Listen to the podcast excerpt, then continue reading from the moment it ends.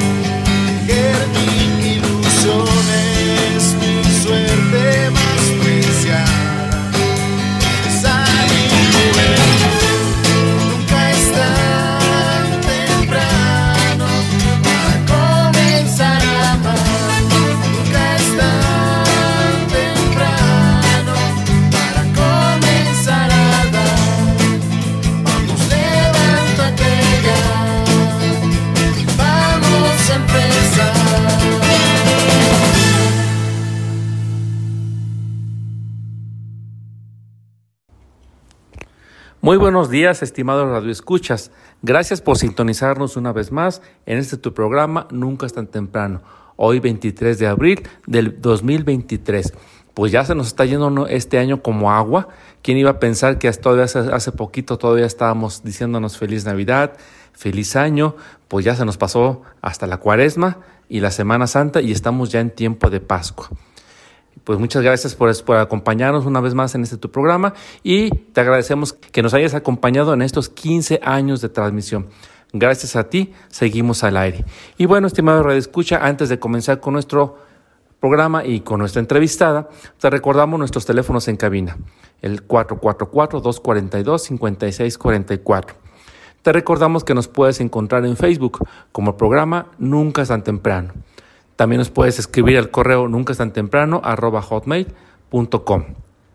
Y también puedes escuchar este y muchos otros programas a través de las principales plataformas de streaming como Spotify o Apple Podcast. Si tienes algún comentario, alguna sugerencia, llámanos. Estaremos muy gustosos de recibir tus mensajes, tus llamadas. Y bueno, estimado Red Escuchas, pues ya les adelanté un poquito. Hoy tenemos a una invitada. Y se trata de la química farmacobióloga Perla Marta Lorena Colunga Reina. Ella es enóloga, es decir, alguien que conoce de vinos y durante muchos años estuvo trabajando en la Facultad de Ciencias Químicas. Por lo tanto, es alguien que, pues, que conoce el tema. Muy buenos días, Perla. Hola, buenos días. Muchas gracias, Eloy, por, por invitarme a, tu programa. Muchas felicidades por esos 15 años. Para mí es un gusto enorme estar aquí. Y bueno, pues es la primera vez que nos acompaña eh, la química farmacobióloga Perla. Eh, vamos a hablar, vamos a hablar de, vamos a hablarnos de tú, Perla. y bueno, entre las ventajas que tiene el, que andemos en los grupos, movimientos dentro de nuestra iglesia, pues es que uno conoce mucha gente. Y pues me tocó conocer a Perla andando en, en, la parroquia de la Sagrada Familia de Nazaret, puesto que pertenezco al grupo de los Caballeros de Colón. Y pues por allá en aquellos rumbos, pues empecé a conocer gente y pues conocí a Perla. Y bueno, supe un poquito de su perfil, de lo que ella hace y de algunas conferencias que ha dado. Y de hecho hoy nos, vamos, nos va a tratar del tema que es el vino y su esencia religiosa y cultural. Y bueno, van a ver que ese es un programa muy, muy interesante. Perla, ¿por qué el vino? ¿Por qué hablar de este tema? Bueno, eh, el vino ha estado siempre presente en la vida del hombre y en estos días ha, vuelto a tomar fuerza en su consumo. Eh, es muy importante hablar de él claro, por lo que vamos a ver que se convierte en la sangre de Cristo y todo esto, pero también, eh, antes, antes de comenzar con, con esa parte, también es muy importante mencionar que la cultura del vino, aprender de vinos, nos ayuda a no caer en el alcoholismo. ¿Cómo es esto? Los países que tienen la cultura de beber vino, de saber beber vino, esos países presentan índices de alcoholismo muy bajos, mientras que los países como tristemente nuestro país, como México, donde no hay una cultura del vino, entonces los índices de alcoholismo son muy altos. ¿Qué quiere decir esto? Que no tenemos la cultura del vino, no sabemos beber una bebida alcohólica y degustarla trago a trago, sorbo a sorbo extrayendo todo el aroma, todo el sabor, sino que incluso, por ejemplo, la cerveza, la tomamos eh, súper rápido porque es fresca, porque hace calor, de ninguna manera la degustamos y ¿qué es lo que pasa? Tomamos una cerveza tras otra y entonces viene una embriaguez, de manera que conocer la cultura del vino, saber beber con moderación, nos va a ayudar a no caer en, en el alcoholismo. Y creo que todos somos un poco educadores. Nosotros, bueno, yo este, estuve en la Facultad de Química mucho tiempo, pero los papás son educadores de sus hijos, los hermanos mayores son educadores de los más pequeños y en general todos somos educadores de quien nos rodea. Así que qué mejor que, eh, que, enseñar esta cultura del vino, porque es imposible pensar que los jóvenes no van a probar nunca una copa siempre se las van a estar ofreciendo. Entonces, mejor enseñarles a beber con moderación y en una fiesta vamos a beber dos copas, pero saboreándolas plenamente. Por eso es importante la cultura del vino. Así es. Y bueno, eh, eh, Perla, por estudios antes de, empezar el programa, pues bueno, más o menos platicaste un poco de esta conferencia que habitualmente has dado ya en algunas ocasiones. Y bueno, en la cultura judía el vino es muy importante. Y de hecho, el mismo Jesús utilizó el vino y para él era muy importante. ¿Qué decía Jesús con respecto al vino? Ajá. Bueno, eh, aquí tenemos algunas palabras. El vino aparece muchísimas veces en la Biblia, en las Sagradas Escrituras. Por ejemplo, en el Evangelio de Juan eh, leemos, yo soy la vid, ustedes los sarmientos. El que permanece en mí y yo en él, ese da mucho fruto. Pero sin mí nada puede hacer. Aquí Jesús está diciendo que Él es la vid y nosotros los sarmientos. Ya sabemos que de la vid se obtiene la uva, que es la materia prima para, para obtener el vino. Entonces, también, eh, por ejemplo, el Papa Francisco, en, su, en uno de sus libros que acaba de sacar hace poco, La alegría del Evangelio, eh, nos dice que Jesús nos quiere ver alegres, Dios nos quiere ver alegres. En Tesalonicenses 5:16 dice, estén siempre alegres. El Salmo 104 nos dice, el vino alegra el corazón del hombre. El eclesiastés nos dice, anda, come tu pan con alegría, bebe tu vino con buen ánimo, que Dios ya se ha agradado de tus obras. Claro, siempre con moderación. Todo el tiempo vamos a estar recalcando esto. Beber con moderación, siempre. Entonces quiere decir esto que el vino por sí mismo no es algo malo o sea, a veces nosotros más bien lo convertimos en algo malo por el exceso, pero para Dios es algo, es algo bueno, positivo. O sea, me llama la atención una, una, una frase que, que, que mencionaste que dice, anda, come tu pan con alegría, bebe tu vino con buen ánimo, que Dios ya se ha agradado de tus obras. O sea, para Dios el hecho del vino es algo bueno. Claro, es como llegar de trabajar y beber una copa de vino con la familia. Dios ya se ha agradado de tus obras, de tus obras, de tu trabajo, de todo lo bueno que has hecho durante el día. Y como dices, el vino es algo bueno, el vino nos va a dar alegría, aparte el vino es saludable, también lo vamos a mencionar posteriormente, pero nosotros nos hemos encargado de que se haga malo, como tú lo dijiste. La mayoría de las cosas eh, eh, que, son buenas pueden llegar a ser un veneno dependiendo de la calidad en las que la consumamos. Por ejemplo, el agua. El agua es maravillosa, el agua es vida, pero si una persona bebe demasiada agua, pues puede llegar incluso a ahogarse si está en un lugar donde hay muchísima agua. Entonces, eh, ahí está la clave, la cantidad que se toma, en este caso, la cantidad de vino. Si, continuamos eh, con este tema que nos ocupa, la esencia religiosa y cultural del vino, eh, vamos a encontrar en la palabra de Dios que, que, eh, vemos a la Sagrada Familia, la Sagrada Familia de Nazaret, en la que creció Jesús, en la que creció Cristo. Esta, esta Sagrada Familia evoca las virtudes domésticas que, que estaban presentes en el hogar de Jesús. Ahí veíamos la fidelidad, el trabajo, la honradez, la obediencia, el respeto mutuo y el amor entre los padres y, y el Hijo, el niño Jesús. En esta Sagrada Familia vimos hasta qué punto quiso Jesús compartir nuestras vidas, porque Él quiso vivir entre nosotros como una persona más, no como un ser aislado en un palacio, sino Él quiso vivir entre la gente. Escogió tener una familia como la tenemos todos nosotros. Era uno más, era el hijo del carpintero. Entonces, eh, si, si seguimos pensando en la familia de Nazaret, vamos a recordar también a Jesús y a la Virgen María en las bodas de Caná. Las bodas de Caná incluso están presentes en, los misterios jubilosos del Santo Rosario. Es uno de los misterios eh, jubilosos. ¿Cuál fue el primer milagro de Jesús? Bueno, a petición de su madre, el primer milagro de Jesús fue transformar el agua en vino en una boda, en, un, en el lugar llamado Caná, se había terminado el vino y para ellos, para los judíos, como lo mencionaste eh, Eloy, el vino era importantísimo. Entonces, una boda en donde había poco vino, la gente iba a empezar a hablar mal de los novios. La Virgen María se da cuenta y le pide a Jesús que los ayude, que haga algo por los novios. Y Jesús le dice, Madre, es que no ha llegado mi hora, todavía no, no puedo empezar pero como buen hijo obedeció a su madre y fue precisamente ese milagro transformar el agua en vino, como nos dice el Evangelio de San Juan, fue el primer milagro de Jesús. ¿sí? Eh, ese vino que luego transformaría en su preciosa sangre y la derramaría por nosotros en la cruz. Entonces veamos la importancia de esta primera transformación del agua en vino. Y qué mejor imagen de una familia que imaginarnos a Jesús, hijo obediente, complaciendo a su madre, transformando el agua en vino y salvando de la pena y de la vergüenza a los novios, celebrando con este vino nuevo la unión de esa familia, de esos novios de Canaán.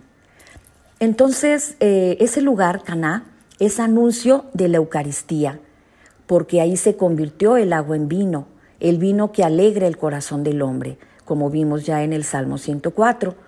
También Isaías nos dice, todos los sedientos, venid y comed vino y leche sin pagar. Entonces continuamos viendo cómo en las Sagradas Escrituras se habla muchísimo del vino. El vino era muy importante en esa cultura judía. El signo del agua convertida en vino eh, que sucedió en Caná anuncia también la glorificación de Jesús. Nos habla del banquete de bodas en el reino del Padre que nos espera primero Dios a todos, donde los fieles beberán el vino nuevo convertido en sangre de Cristo. Esto nos, nos dice el Evangelio de San Marcos.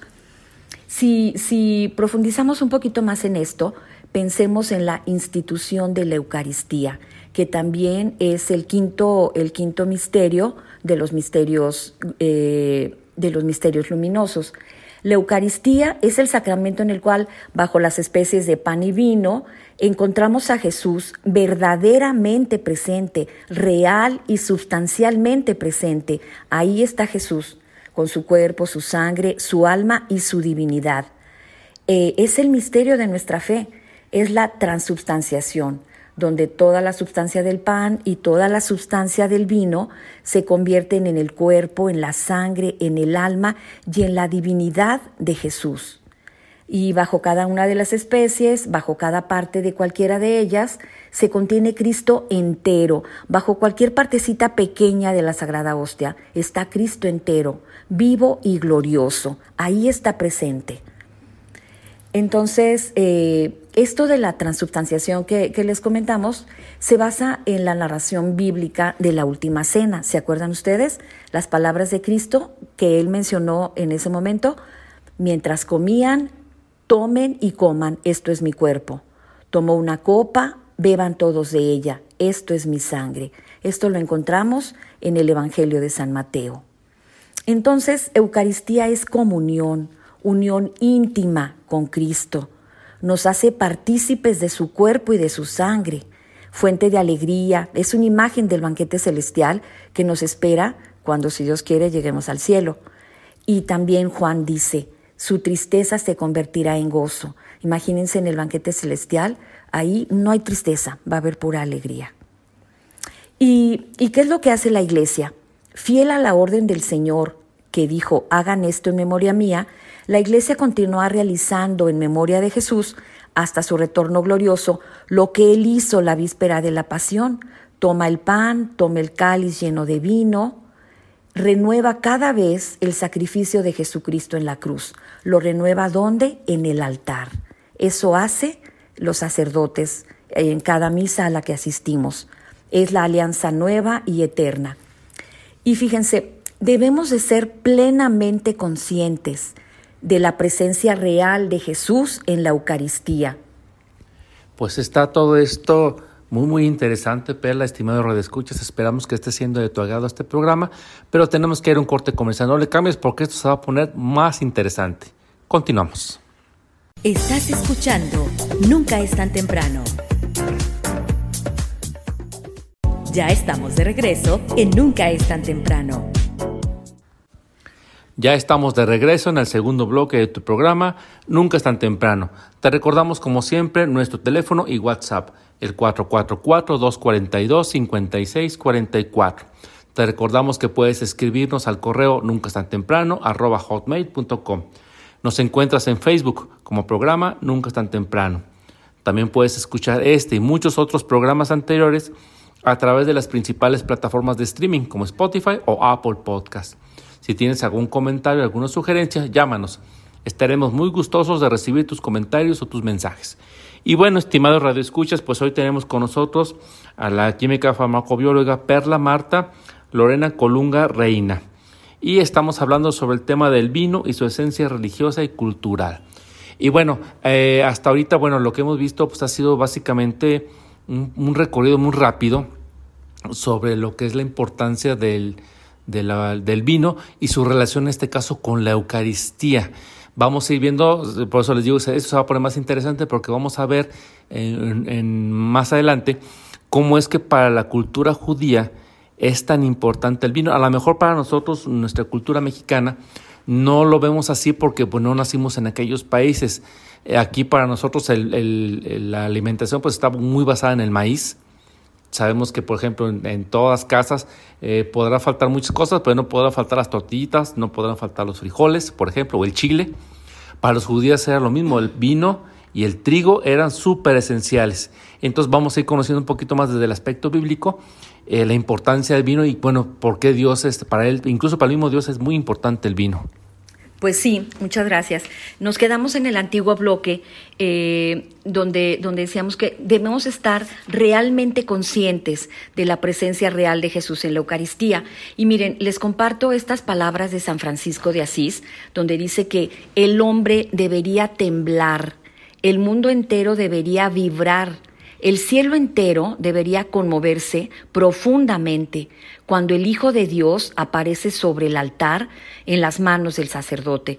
O sea, es, es imagínense, deberíamos estar súper emocionados cuando, cuando en las manos del sacerdote aparece Jesús ahí en el altar. Deberíamos aprovechar ese momento para agradecerle, para pedirle, porque a quién más sino a Él, el, el dador de vida, el dador de todo, que nos ama deberíamos de, pensar que realmente está ahí Jesús y aprovechar ese momento para acercarnos a Él, para, para dirigirnos a Él, para alabarlo también. Bueno, eh, en ese momento eh, eh, les comento sobre el Salmo 104 que dice, también dice, el hombre ha de cultivar para que la tierra saque el pan y el vino que alegre el corazón del hombre. La tierra saque el pan y el vino. De nuevo vemos el pan y el vino para la cultura judía. Era la base de su alimentación, era lo que, lo que siempre tenían en la mesa, el pan y el vino. Entonces, estos signos del pan y el vino que el hombre debe cultivar a partir de su trabajo en la tierra, el pan y el vino significan también la bondad de la creación. Y durante el ofertorio eh, se da gracias al Creador por el pan y el vino que, que, nos, que nos brinda Jesús, eh, que nos brinde el Padre en la creación, porque son frutos del trabajo del hombre. Y durante este ofertorio, el sacerdote agrega un poquito de agua al vino y dice, el agua unida al vino sea signo de nuestra participación en la vida divina, de quien ha querido compartir nuestra condición humana. Entonces, en ese momento, el vino es Jesús, es su sangre, y la poquita agua que le agrega el sacerdote, eso somos nosotros, nuestra participación humana en la vida divina. Como vemos, es súper importante estar conscientes de que el vino se transforma en la sangre de Jesús eh, cada vez que estamos en una misa, en una Eucaristía. Ahora, eh, como ya lo hemos mencionado, eh, el vino, la vid, la viña están presentes en muchísimas partes de la Biblia, en muchos, muchos textos de la Sagrada Escritura. Desde el Antiguo Testamento, el pan y el vino estuvieron presentes en la mesa del Señor, en la mesa de todos los judíos. Ellos se alimentaban principalmente de esto, de pan y vino. Y respecto a carne, pues bueno, era de, ovejas o corderos. En Eclesiastés encontramos que dice, anda pues y come tu pan con gozo y bebe tu vino con corazón alegre, porque tus obras ya son agradables a Dios. De nuevo encontramos pan y vino. Eh, en Isaías este texto es hermoso. Dice, en aquel día el Señor del universo preparará sobre este monte un festín con platillos suculentos para todos los pueblos. Vayamos imaginándonos un festín con platillos suculentos para todos los pueblos. Perdón, un banquete con vinos exquisitos y manjares sustanciosos. Imaginemos esa mesa, esa mesa donde están los vinos exquisitos y los manjares sustanciosos. Y nos dice, Él, el Señor, arrancará en este monte el velo que cubre el rostro de todos los pueblos, el paño que oscurece a todas las naciones. El Señor destruirá la muerte para siempre el Señor Dios enjugará las lágrimas de todos los rostros. Imagínense qué hermosas promesas. Ese festín con platillos suculentos, esa mesa con vinos exquisitos y manjares sustanciosos, y Él enjugando nuestras lágrimas. ¿Qué es lo que tenemos aquí? Es la descripción del banquete celestial que nos espera primero Dios a todos. O sea, eh, el vino y el pan presentes en la mesa del banquete celestial, así como están presentes en el altar en cada Eucaristía. Y bueno, eh, recordemos también que el buen samaritano se acercó y curó las heridas del enfermo con aceite y vino y, se las y, le, le, puso una venda en sus heridas. Y, así encontramos en muchas, muchas partes de, de la Biblia que se habla de, de la vid, que se habla del pan, que se habla del trigo. Por ejemplo, en Deuteronomio dice, te amará, te bendecirá y te multiplicará te concederá numerosos hijos y cosechas abundantes de trigo, de vino, de aceite. Multiplicará las crías de tus vacas y de tus ovejas en la tierra que prometió a tus padres para ti. Vean qué promesas hermosas, siempre en sus promesas presente el pan, el trigo, el aceite. Qué importantes eran para, para los judíos estos alimentos. Y bueno, eh, así como para nosotros, eh, como, como lo dice Eloy, pues aquí tenemos el maíz y otras cosas eh, a nuestro alrededor, pues ellos lo que tenían era trigo y era vides. Ahora, también es muy importante decir, siempre que, estemos hablando de vino, hay que insistir el beber con moderación. Y también la Biblia, con toda la sabiduría que encierra las Sagradas Escrituras, en Romanos 13, versículo 11, nos dice, no os emborrachéis nos dice tal cual, andemos como en pleno día, con dignidad, nada de glotonerías ni borracheras. Entonces, la Biblia, al mismo tiempo que nos dice, beban con alegría después de realizar su trabajo, eh, tácitamente nos está diciendo con sobriedad. Debemos de aprender a beber con sobriedad, porque también nos menciona, no beban más allá de lo debido, porque no deben andar con glotonerías ni borracheras. ¿Cómo ven? ¿Qué piensan de esto? Aprender a beber siempre con medida, eso es la cultura del vino, la educación del vino. Eh, a mí me sorprende un poquito verla porque yo no, yo no me había puesto a ver eh, así, bueno, tan de juntas todas estas citas bíblicas en la que realmente, por un lado, si lo vemos desde el punto de vista cultural, pues sí, el trigo y el vino son importantísimos en la cultura judía. Tan es así que el mismo Jesús utiliza esos elementos y para quedarse entre nosotros, porque es algo que para, bueno, para los judíos era muy importante, ¿no? Era eh, la base de su alimentación. Y entonces eso nos da a entender que para la base de la alimentación del cristiano de manera espiritual, pues es el cuerpo, el pan y el vino convertido en su cuerpo y en su sangre, que van a ser nuestro alimento espiritual para nuestra vida. Entonces ahí es donde yo vemos en la Sagrada Escritura esa importancia tan grande que tiene el, trigo y el vino y cómo Jesús los utiliza, pero no solamente como un alimento em, em, material, sino que lo convierte ahora en un, en un alimento espiritual. O sea, se me, se me hace muy interesante. Sí, así es.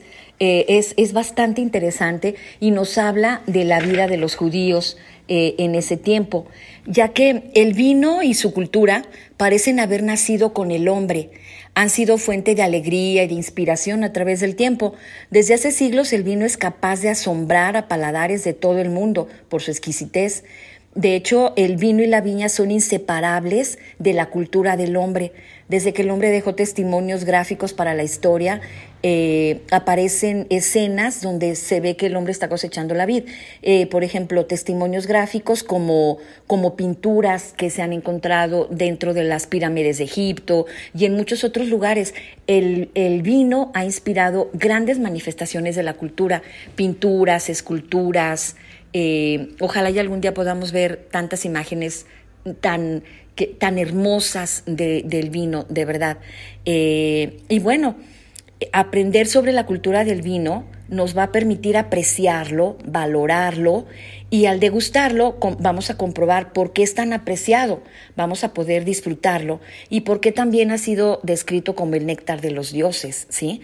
Y la historia nos narra que en todas las civilizaciones el vino ha sido un alimento, ha sido acompañante de todas las culturas y de los mejores momentos. Pues normalmente un momento feliz y se habla de un brindis, entonces, y también de los momentos tristes. El vino acompaña los sentimientos profundos, tanto la alegría como la tristeza.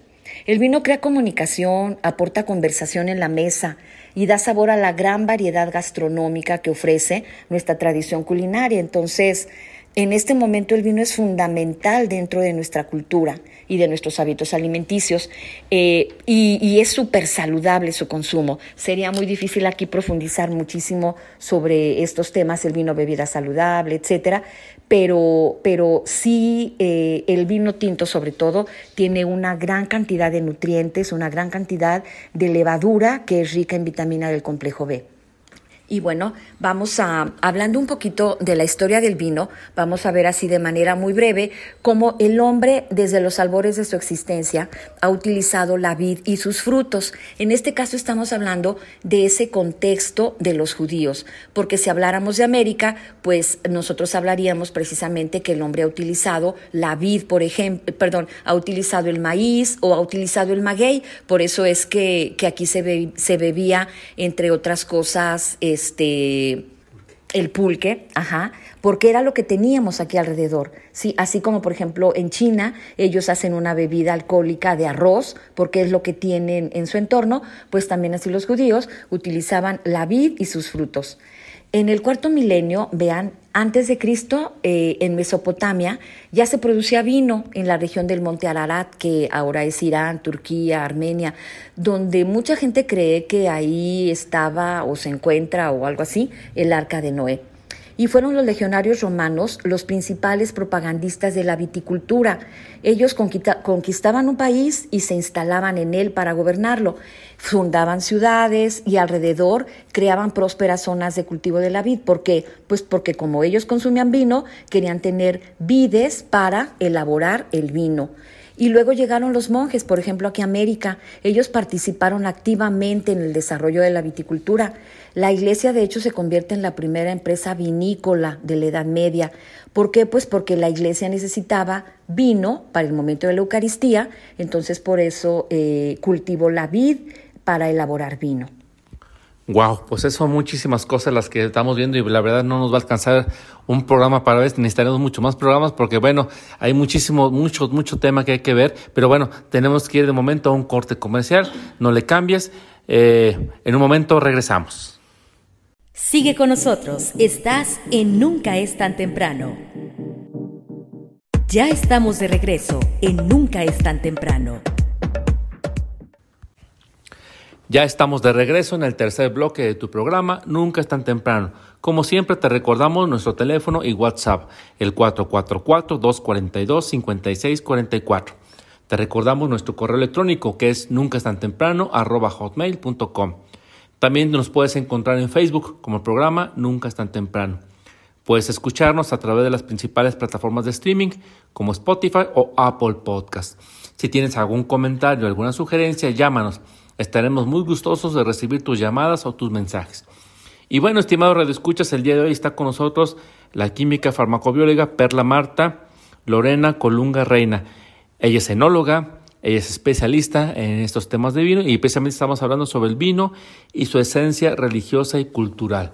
Eh, si, bien en, este, eh, en estos últimos dos bloques hemos hablado de una manera muy rápida acerca de la connotación religiosa, porque ciertamente para el cristiano, para el católico, el vino no es solamente para la fiesta, sino tiene un componente muy, muy religioso. Y aquí tú mencionabas, ¿verdad?, cómo en las culturas antiguas, los, por ejemplo, Egipto, Roma, eh, eran eh, culturas que eh, apreciaban muchísimo el vino y cómo ese vino, ¿verdad?, llega a nuestras tierras de América principalmente a través de la iglesia.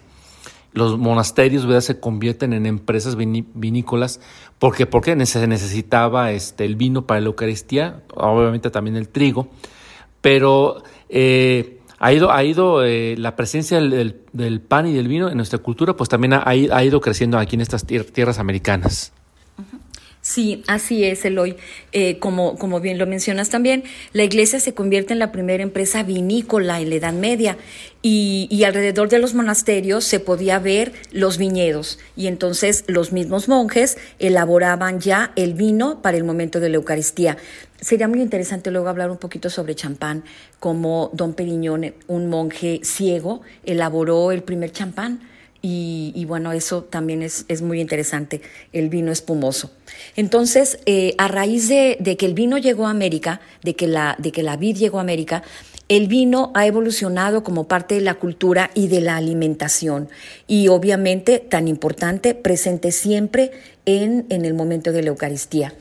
Eh, aparte de ese aspecto religioso tan importante, también ya es un símbolo cultural de un estilo de vida, es compañero de las comidas, es sinónimo de distinción, es compatible con un estilo de vida saludable. Claro, recordemos siempre bebiéndolo con moderación.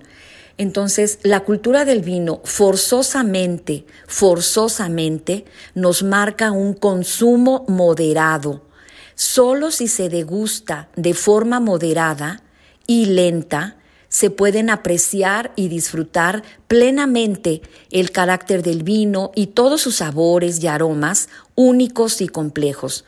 La cultura del vino marca un consumo moderado. Recordemos esto siempre. por un lado tenemos un consumo moderado y por el otro, en contraste, Tristemente, también se observan tendencias alarmantes en el consumo del alcohol y lo tenemos que mencionar.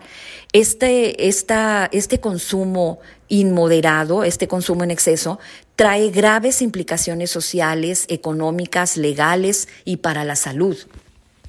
Oye, Perla, ahorita que estoy, que, estoy escuchando esto que te dices, o sea, tú acabas de mencionar, dice que hay que degustarlo de forma moderada y lenta para apreciarlo. Y yo creo que eso es algo muy importante que no, te, bueno, aquí en México no tenemos esa cultura. Más bien estamos acostumbrados al refresco, por ejemplo, y el, y el vino, pues realmente no lo tomamos como, como refresco, la cerveza también. Pero entonces es, es importante como parte de la cultura del vino aprender a degustarlo. ¿Cómo, cómo, es, cómo sería eso, por ejemplo, para, para, para aprender a apreciar un vino? Ajá. Sí, claro que sí. Este, mira, por ejemplo, por ejemplo, la cerveza.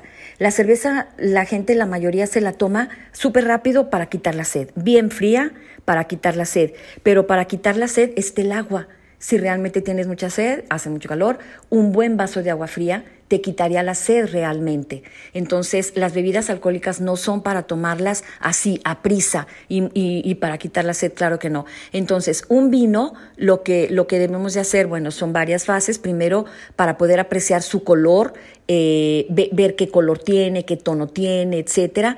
Y en el momento eh, sería, sería bueno hacer una cata después, pero así en pocas palabras, ver primero eh, el color que tiene. Una vez que ya hemos visto qué etcétera, vamos a pasar a percibir los aromas. Para esto, así literal, se introduce la nariz en, en la copa lo más que se pueda y se aspira profundamente para poder extraer lo más que podamos los aromas del, vino y, y, que entren a nuestra nariz. Entonces podemos percibir aromas muy diversos, no nada más de uva. Eh, a mucha gente le parece muy raro. ¿Por qué esta variedad de uva este, tiene un aroma a chocolate? ¿Por qué huele, si es de uva, por qué tiene aroma a manzana?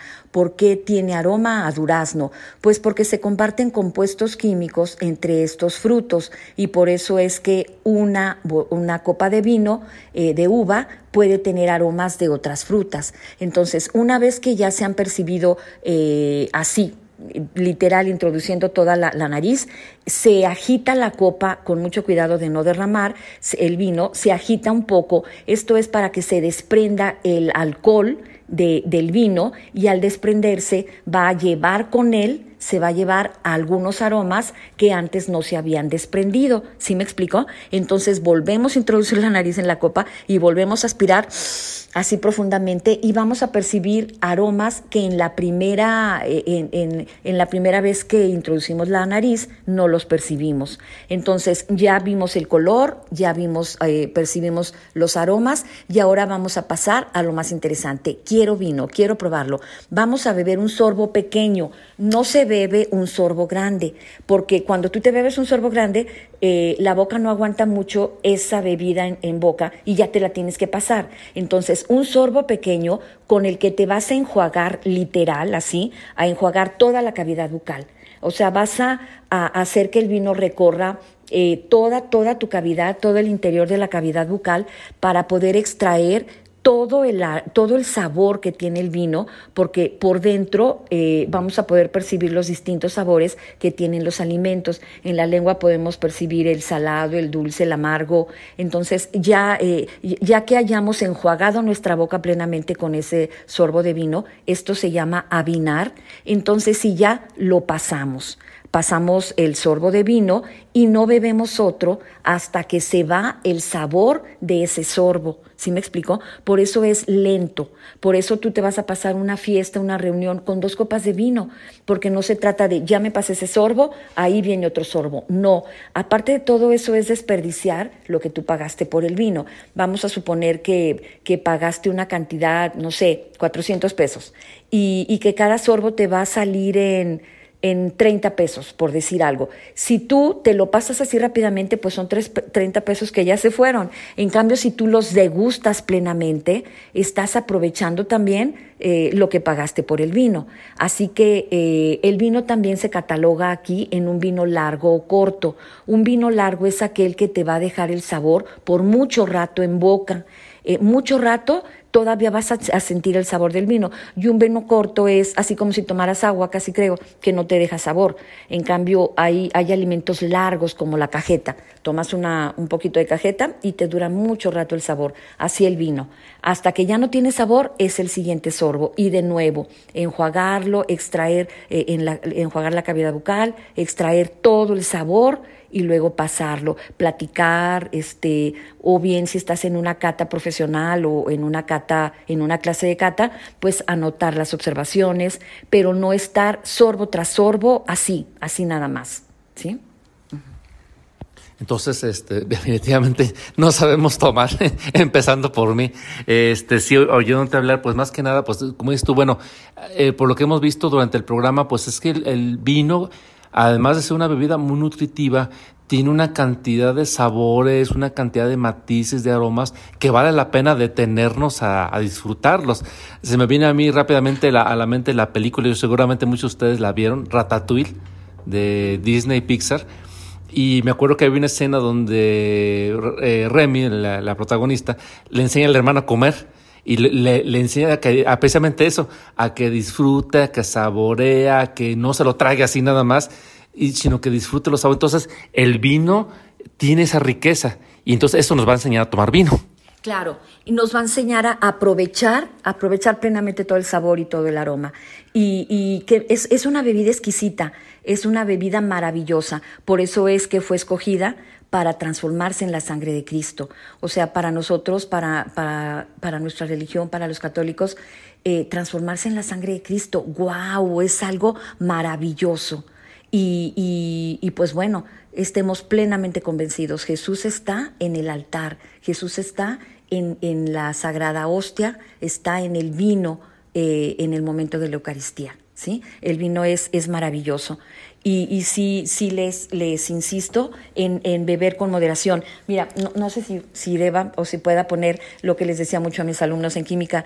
Les decía, este, ustedes a lo mejor pueden salir por primera vez con una, con una amiga, la invitan a salir, la niña les gusta y ustedes beben de más. Lo menos que les puede pasar es que se vomiten y vomiten a la chava Qué vergüenza. ¿Creen ustedes que vaya a querer volver a salir con ustedes? En la vida va a querer volver a salir con ustedes. Nunca. Entonces, eh, aprendan a beber cualquier bebida alcohólica con moderación. Igualmente si es una cerveza, la cerveza también es una, una bebida maravillosa, eh, es, es, una fermentación y, es una bebida muy nutritiva, pero nada como el vino que transformamos en la sangre de Cristo. ¿Cómo ven? Ojalá y, y, y si, si les, les, parezca interesante esto, porque miren, eh, la cultura del vino, se los digo mucho, mucho, se los repito, incluye un consumo responsable y moderado. El vino solo se puede disfrutar plenamente si se consume con moderación. De otra manera nos va a llevar a hacer tonterías, ¿sí? A hacer lo menos vomitar a la pareja que está con nosotros. Entonces, eh, y mientras que si se consume degustándolo y saboreándolo, vamos a pasar un rato muy agradable y, y vamos también a combinarlo con alimentos. El maridaje es algo muy importante. Y, en su casa no se esperen a, abrir una botella de vino y beberla hasta que tengan una gran comida preparada. A lo mejor dicen, no, hasta el día que haga un filete, uh, no sé, eh, o bien mole o algo así. Acostúmbrense a beber vino con, con, algo tan simple como unas enchiladas potosinas con frijolitos y guacamole y una copa de vino. Algo tan simple como por ejemplo, un caldo de espinazo con una copa de vino, unos taquitos rojos con una copa de vino. Vayan incluyendo poco a poco el vino en su diario comer. Es una bebida muy saludable, pero sobre todo es una bebida que se transforma en la sangre de Jesús. Y me parece súper interesante porque, bueno, eh, yo ah, en, en, los cortes comerciales comentábamos así rápidamente, Perle y yo, de que a veces pensamos que la comida mexicana no se, no se lleva con el vino y ahorita por lo que acabas de decir, sí, yo, yo hace tiempo escuché que sí, que por ejemplo un mole, porque a veces pensamos que el vino pues es para eh, comidas muy elegantes o con platillos de tipo extranjero como franceses, italianos, pero no, se puede utilizar perfectamente con un mole, con unas, como es tú, unas enchiladas potosinas y es incorporarlo en nuestra alimentación, además de que es muy nutritivo. Sí, exactamente. Eh, es muy, muy nutritivo. Sobre todo el vino tinto tiene una gran, una gran cantidad de polifenoles que son antioxidantes. Tiene resveratrol, que se considera antienvejecimiento, baja los índices de colesterol, de triglicéridos, ayuda a toda la circulación de la sangre. Es, es muy, muy saludable. Y, y bueno, de verdad entender esto nos ayuda a convencernos plenamente de que Jesús está ahí presente, de que Jesús, su primer milagro fue transformar el agua en vino, el vino que después transformaría en su sangre, en su sangre que derramaría por nosotros en la cruz. Así que, pues bueno, ¿qué, qué podemos decir? Que el vino, que el vino da alegría, pero siempre que se consuma con moderación. Así es, pues muchísimas gracias Perla por este programa. La verdad ha sido una grata sorpresa aprender sobre el vino. Yo creo para, para mí ha sido aprender mucho. Espero que también para ti, Radio Escucha, haya sido un tema muy agradable. Y bueno, eh, esperamos que no sea la última vez que nos acompañes por aquí. Ojalá volvamos a, a vernos aquí. Los micrófonos de Nunca tan temprano están abiertos para ti. Y bueno, tenemos que ir a un corte comercial. No le cambies. Regresamos. Estás escuchando Nunca es tan temprano. Ya estamos de regreso en Nunca es tan temprano. Ya estamos de regreso en el cuarto y último bloque de tu programa Nunca es tan temprano.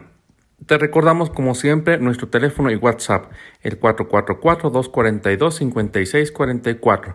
Te recordamos nuestro correo electrónico, nunca es tan temprano, hotmail.com. También te recordamos que puedes escucharnos a través de las principales plataformas de streaming como Spotify o Apple Podcasts. Si tienes algún comentario alguna sugerencia, llámanos. Estaremos gustosos de recibir tus mensajes y tus llamadas. Y bueno, estimados Radio Escuchas, el día de hoy estuvo con nosotros la química farmacobióloga Perla Marta, Lorena Colunga, Reina. Y tuvimos un programa muy interesante sobre el vino, su, y su esencia religiosa y cultural. Desde aquí agradecemos a la Química Perla por habernos acompañado. Hoy es domingo, hoy es Día del Señor, así que dispongámonos escuchando nuestro melodrama evangélico para participar de la Santa Misa. Así que dice luces, micrófonos y acción. El Evangelio es luz y vida. La palabra de Dios es alimento para el alma. Escucha el melodrama evangélico. Solo por nunca es tan temprano. Del Santo Evangelio según San Lucas capítulo 24, versículos 13 al 35. Señor Jesús, haz que comprendamos las escrituras. Enciende nuestro corazón mientras nos hablas. El mismo día de la resurrección, iban dos de los discípulos hacia un pueblo llamado Emaús, situado a unos 11 kilómetros de Jerusalén, y comentaban todo lo que había sucedido. Mientras conversaban y discutían, Jesús se les acercó y comenzó a caminar con ellos pero los ojos de los discípulos estaban velados y no reconocieron.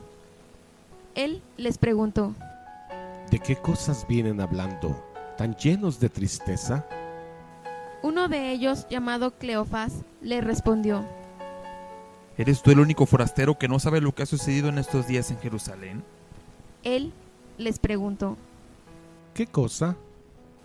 Ellos le respondieron, Lo de Jesús, el Nazareno, que era un profeta poderoso en obras y palabras, ante Dios y ante todo el pueblo. Como los sumos sacerdotes y nuestros jefes lo entregaron para que lo, condenaran a muerte, lo crucificaron. Nosotros esperábamos que Él sería libertador de Israel, y sin embargo, han pasado ya tres días desde que esas cosas sucedieron. Es cierto que algunas mujeres de nuestro grupo nos han desconcertado, pues fueron de madrugada al sepulcro, no encontraron el cuerpo y llegaron contando que se les habían aparecido unos ángeles que les dijeron que estaba vivo. Algunos de nuestros compañeros fueron al sepulcro y hallaron todo como habían dicho las mujeres, pero a él no lo vieron. Entonces Jesús les dijo, Qué insensatos son ustedes y qué duros de corazón para creer todo lo anunciado por los profetas. ¿Acaso no era necesario que el Mesías padeciera todo esto y así entrara en su gloria? Y comenzando por Moisés y siguiendo con todos los profetas, les explicó todos los pasajes de la escritura que se referían a él. Ya cerca del pueblo a donde se dirigían, él hizo como que iba más lejos, pero ellos le insistieron diciendo, Quédate con nosotros, porque ya es tarde y pronto va a oscurecer. Y entró para quedarse con ellos. Cuando estaban a la mesa, tomó un pan, pronunció la bendición, lo partió y se los dio entonces se le abrieron los ojos y lo reconocieron, pero él se les desapareció. Y ellos se decían el uno al otro. Con razón nuestro corazón ardía mientras nos hablaba por el camino y nos explicaba las escrituras. Se levantaron inmediatamente y regresaron a Jerusalén, donde encontraron reunidos a los once con sus compañeros, los cuales le dijeron, De veras ha resucitado el Señor, y se les ha parecido a Simón. Entonces ellos contaron lo que les había pasado en el camino y cómo lo habían reconocido al partir el pan. Para nuestra reflexión. 23 de abril del año 2023 es tercer domingo del tiempo de Pascua. El Evangelio está tomado de San Lucas capítulo 24 versos del 13 al 35. Dos discípulos se alejan de Jerusalén, el lugar donde Jesús sufrió la pasión y muerte en cruz. Van tristes comentando aquel suceso hacia una comunidad llamada Emaús, localidad que por cierto no ha sido identificada con certeza. Emaús, por lo tanto, puede significar cualquier lugar para escapar, para evadir, cualquier lugar que nosotros también podamos elegir para estos fines. Estos dos discípulos no entienden cómo es posible que siendo un profeta poderoso y en obras y palabras, las autoridades judías hayan entregado a la muerte a Jesús, y menos seguramente que Dios lo haya abandonado de ese modo.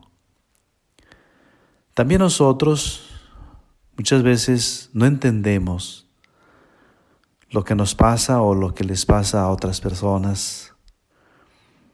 Hacemos el camino de la vida con muchas preguntas, aunque a veces no las formulemos, sin encontrar las respuestas que pedimos o necesitamos.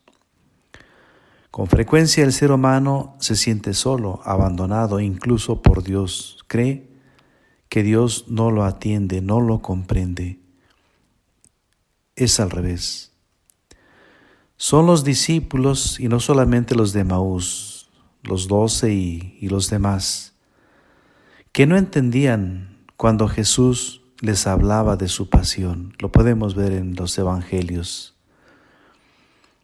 Tampoco entendían las escrituras, es decir, lo del Antiguo Testamento, que decían que el Mesías debía de padecer.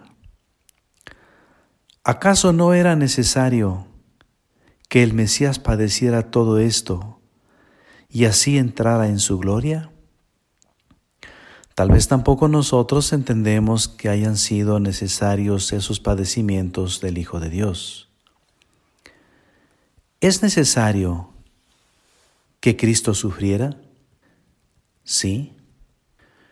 Cuando el hombre se aleja de Dios por el pecado, por la desobediencia, le es imposible volver por sí mismo a Dios era necesario que el Hijo de Dios, obedeciendo al Padre, nos llevara a Él.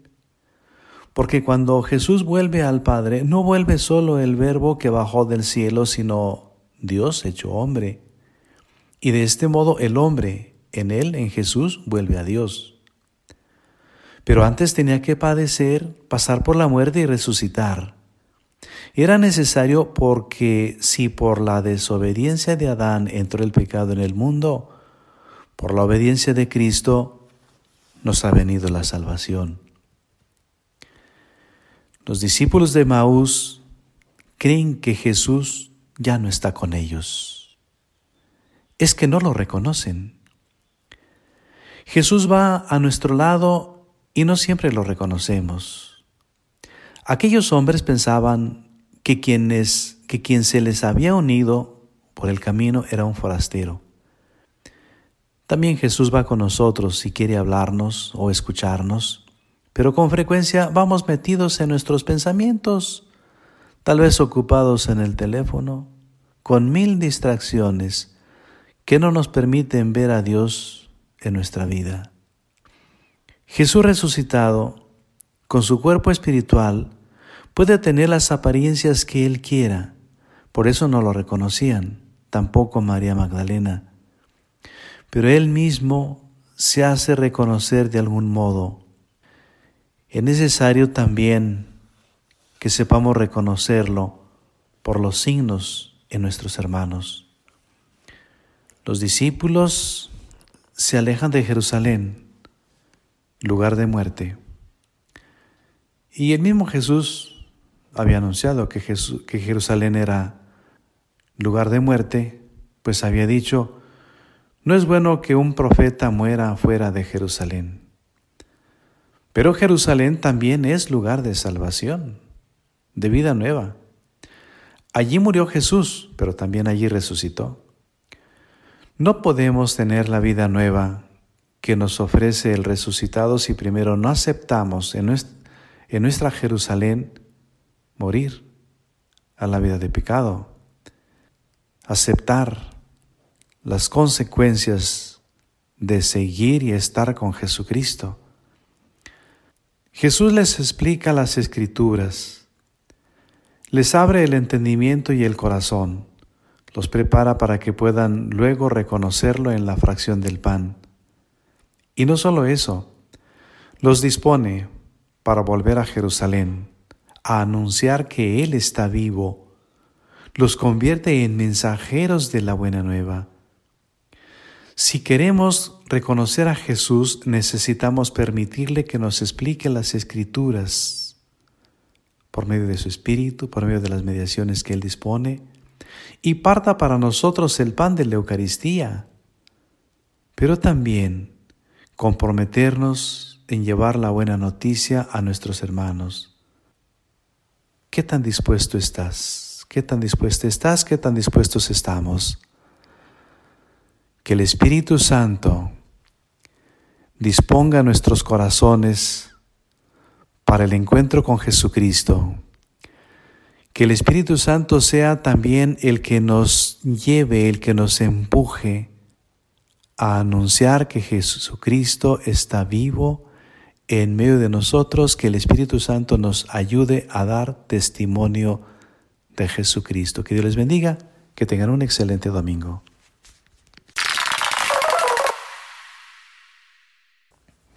Agradecemos como siempre al ingeniero David, Abdiel y a todo su equipo por la realización de este melodrama evangélico.